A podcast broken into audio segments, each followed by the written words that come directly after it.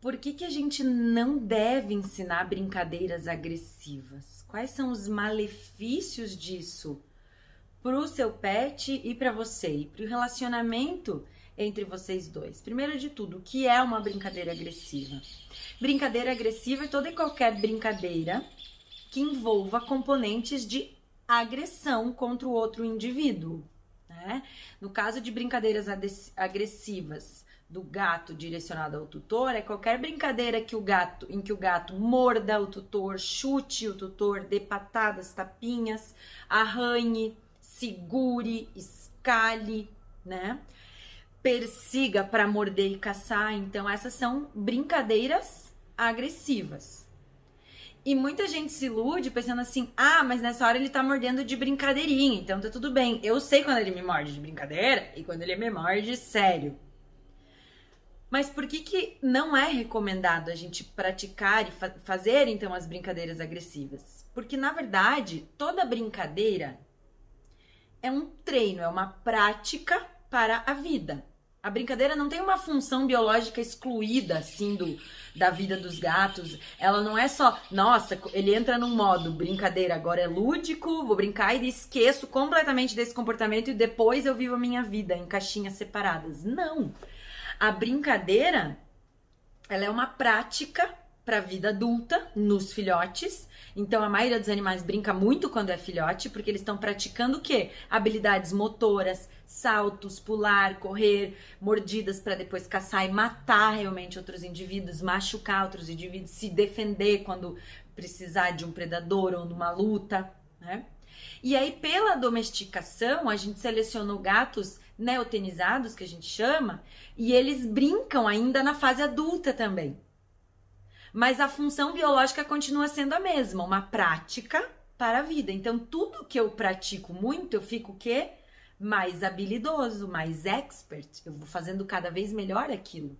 Quanto mais eu pratico morder, melhor, mais rápido e mais eficientemente eu vou morder. Quanto mais eu pratico arranhar, quanto mais eu pratico caçar partes do corpo de um ser humano, mais eficiente eu vou ficar nisso. E a gente não quer um gato eficiente em morder as pessoas, em arranhar as pessoas.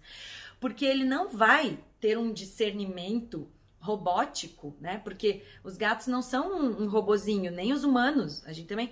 Então, em momentos que ele estiver emocionalmente abalado, ou seja, que ele se assuste, por exemplo, que ele sofra de medo, ou que ele fique com raiva, ou que ele fique frustrado, ou alguma coisa, ele vai usar o repertório comportamental que ele conhece para lidar com essas diferentes situações. E quando um gato fica com medo, por exemplo, ele não raciocina direito, igualzinho a gente. A gente, quando fica muito assustado, age por instinto, por impulso e faz besteira. Se o gato, quando se assusta, quando é muito habilidoso em morder, ele pode se assustar e sair arranhando todo mundo, sair mordendo todo mundo. Ou em momentos que ele queira morder de nervoso, ele também vai ser mais eficiente para isso. E não só isso, vamos supor que na melhor das hipóteses você tem um gato que nunca se assuste, que nunca fique com medo, que nunca tenha suas emoções abaladas, né? O que é quase impossível. Mas vamos imaginar essa melhor hipótese assim. Ainda assim, se eu brinco de morder, de, ele brincar de morder e de arranhar, isso na cabeça do gato vai se tornando um hábito. Tudo que é hábito a gente começa a fazer com mais frequência, com mais facilidade, não precisa mais muito pensar para fazer e se torna algo normal. E ele entende que isso é algo aceitável com essa família, com essas pessoas, com esses indivíduos. Faz sentido? Então, assim, ah, eu posso morder meu tutor várias vezes por dia. Quando eu tô brincando, etc. Morder é algo normal. Ah, posso comer, começar a querer usar em outros momentos também. Pode ser que ele nunca use, mas pode ser que ele use. Então nunca é prudente. E na maioria dos casos, o que, que a gente vê? Quando eles são muito pequenininhos, eles mordem devagarzinho e não machucam, eles arruinam devagarzinho. Aí vai crescendo, vai virando aquele gatão de 5 quilos, e aí faz um estrago. E aí depois vem a avózinha da gente visitar, que tem aquela pele fininha de 12, aí faz um talho na mão da avó, porque ele só queria brincar. Ou depois você tem um filho, e daí tem um bebezinho com outra pele fininha, etc. E além disso, qualquer agressão, seja por brincadeira ou não, tem um impacto no relacionamento. Porque mesmo brincando, quando a mordida é mais forte, quando o arranhão é mais forte, machuca, a gente não gosta. A gente se sente mais triste. E a gente também tenta reagir de uma maneira e a gente acaba reagindo às vezes sem, sem pensar muito de uma maneira um pouco negativa, então isso pode também impactar o relacionamento afetivo tutor-gato. E é por isso que nós, terapeutas de felinos, veterinários, psiquiatras de felinos, nunca recomendamos a prática de brincadeiras agressivas com nenhum indivíduo, nem filhote, nem adolescente, nem adulto, nem os maiores, nem os menores, né?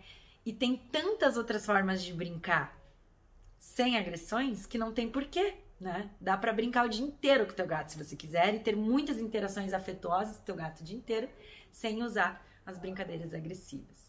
Então era isso que eu queria conversar nesse momento. Espero que, que ajude você a conviver melhor com o seu gato e com os animais do planeta. Beijo grande no coração.